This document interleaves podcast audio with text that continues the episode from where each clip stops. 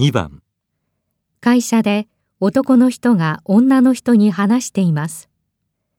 2時になっても会議が終わらない場合、女の人は何をしなければなりませんか？加藤さん、会議室予約入ってないって言ってたよね。急な会議でね、使わせてもらうから受付にそう伝えといて。はい、それと、2時に石原工業の中村さんが見えたら、応接室にお通しして。2時までには会議終わると思うけど、長引いたらこの書類お渡しして目を通していただいて。はい。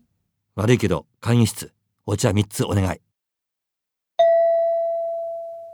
2時になっても会議が終わらない場合、女の人は何をしなければなりませんか？